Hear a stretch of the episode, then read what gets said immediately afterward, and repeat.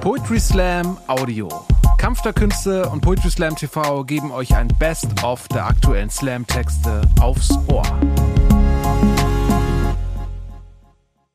Vorher habe ich immer gedacht, so, ich schreibe so für einen Poetry Slam schon so ein mega langes Gedicht und schreibe irgendwie für, für eine Comedy-Show schreibe ich so richtig lange Stories und so. Und ähm, dann habe ich rausgefunden, oft reicht ein einzelnes Wort, auch auf der Bühne, um ein Publikum zu elektrisieren, um einfach so ein bisschen Spannung reinzubringen.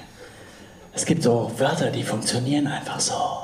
Wörter wie gendern oder Tempolimit. Super. Oder Christian Lindner.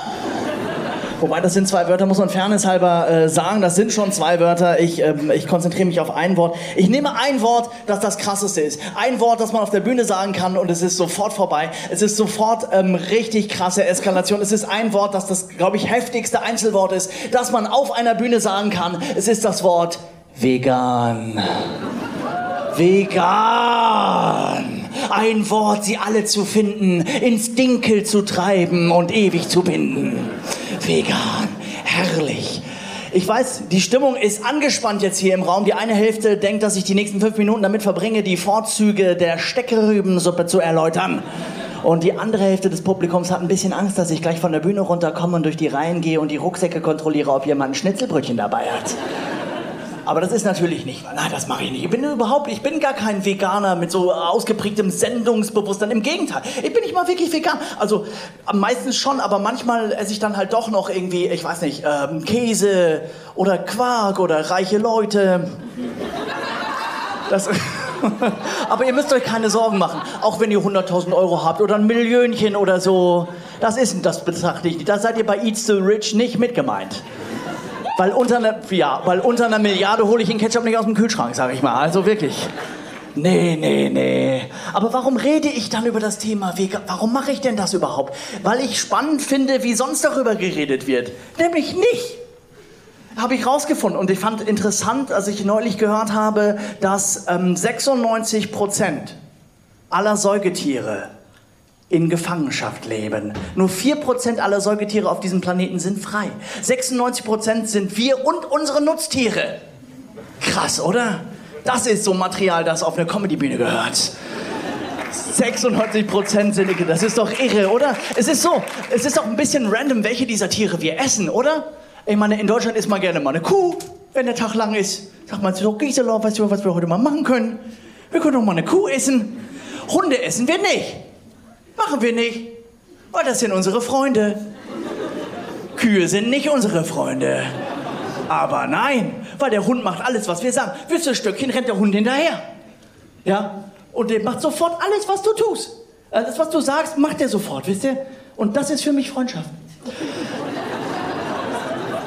Und darum gibt es übrigens auch eine radikale vegane Splittergruppe in Südniedersachsen, die versucht, Kühen das Apportieren beizubringen. Das finde ich einen sehr guten Ansatz. Das ist konstruktiv. Das ist nicht so eine Verbotspolitik einfach. Das ist, das ist schön gedacht.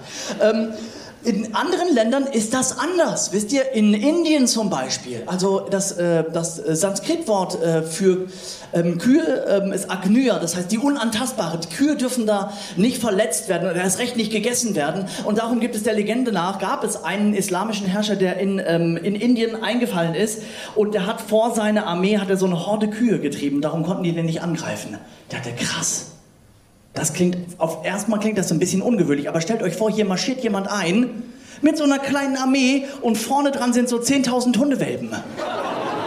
Da machst du nichts. Da sagst du, ja bitte, da ist der Bundestag, nimm ihn dir, komm. Und das ist natürlich in, in anderen Kulturen ist das ist dann wieder sind das wieder andere Tiere. Im Islam zum Beispiel Suche 6 Vers 194, ich habe sie alle im Ohr, ähm, sagt, dass man Schwein nicht essen darf, weil es unrein ist. Geht nicht. Es ist allerdings nicht überliefert, ob es jemals in der Geschichte eine Situation gab, wo sich zwei Armeen gegenüberstanden und die eine hatte Kühe davor und die andere hatte so eine Gruppe Schweine und dann konnten die sich gegenseitig nicht angreifen. Ich finde, wenn man so den Weltfrieden erreichen könnte, das wäre eine gute Sache. Oder? Das wäre doch schön. Und vegan. Es wäre vegan. Aber spricht ja keiner drüber. Also gut, es gibt eine Ausnahme, nämlich Markus Söder, der redet gerne mal über Veganismus. Er hat neulich bei einer Rede in einem Bierzelt hat er gesagt, dass die EU jetzt erlaubt, dass Insekten als Nahrungsmittel anerkannt. Also es gibt so einige Insekten, die man jetzt ähm, als Nahrungsmittel äh, verkaufen darf. Und da hat er gesagt, das ist bestimmt deswegen, damit diese ganzen woken Veganer, diese ganzen Veganer, damit die auch ihre tierischen Proteine kriegen. Hat er gesagt in der Rede. Und ich dachte, ähm, Markus, ich finde ja den Gedanken grundsätzlich interessant. Also, dass so ein veganer Mensch einfach grundsätzlich keine tierischen Produkte zu sich nimmt, aber wenn er so einen Schmetterling sieht, denkt so, oh, das kann ich mir schon frittiert, kann ich mir den gut vorstellen. Also, das knuspert bestimmt schön. Also, dass Veganer für Schmetterlinge Ausnahmen machen, das, auf so eine Idee kommt auch nur jemand, der so eine knallharte Hassrede gegen weiche Drogen hält bei einer, beim Auftritt in einem Bierzelt. Wisst ihr? Das ist, äh, das fand ich auch spannend. Also, weil ich meine, in Deutschland haben wir 74.000 Tote pro Jahr durch Alkohol. Ich merkte, ich bin mit Comedy-Themen ausgestattet hier nach Hamburg gekommen. Es sind 74. 74.000 Tote, aber deswegen muss man Daniela Ludwig an der Stelle auch zitieren, die gesagt hat, Cannabis ist auch kein Brokkoli. Daniela Ludwig war die Drogenbeauftragte der Bundesregierung und die kannte sich offensichtlich sehr gut aus. Die hat das gesagt. Und es ist natürlich richtig, ne? weil durch Cannabis sterben auch Leute. Jedes Jahr in Deutschland sterben auch Leute durch Cannabis. Nämlich genau null Leute. Ja, da musst du dich fragen, was sind das denn für Leute, für null Leute, die da durch Cannabis sterben? Ja, das sind Leute, die illegale Drogen konsumieren. Die müssen sich auch nicht wundern, wenn du mich fragst. Übrigens, ähm, als kleine Randinformation, äh, Brokkoli ist auch kein Cannabis. Ich habe das mal probiert, das knallt nicht. Und jetzt habe ich Hausverbot im Gymblock. Also, das...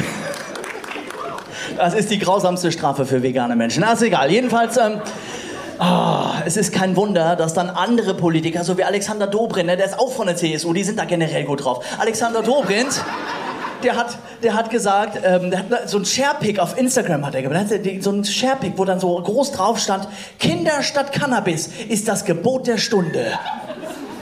Und da dachte ich, ja, wie geil ist das denn, Kinder statt Cannabis? Ich weiß nur nicht, wo man so große Blättchen herkriegt. Und das ist auch nicht vegan. Es gibt übrigens. Das geht nicht, wirklich. Es gibt aber wirklich Drogen, die nicht vegan sind. Ne? Zum Beispiel, wenn du am Frosch leckst. Es gibt ja so Kröten. Habt ihr das? Kennt ihr das? Es gibt so Kröten, die haben so ein halluzinogenes Sekret haben die in der Haut. Und wenn du die leckst, dann ballert das. Ne? Und da finde ich, das ist aber doch eine scheiß Idee. Das ist doch eine richtig dumme Droge. Weil diese ganzen scheiß Frösche und Unken und Kröten, die sehen doch alle gleich aus. Ich renn doch nicht am Samstagabend stundenlang durchs Biotop, durchs Schilf und leck an 50 Fröschen, bevor ich einen gefunden habe, der knallt.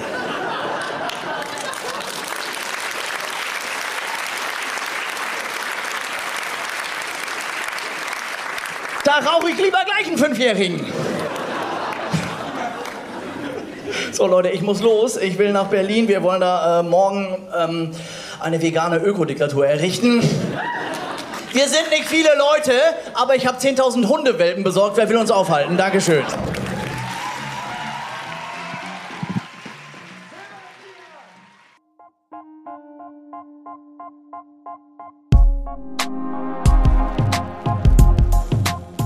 Danke fürs Zuhören. Wenn ihr mehr Slam-Texte aufs Ohr wollt, folgt uns auf Spotify, Apple Podcasts und überall, wo es Podcasts gibt.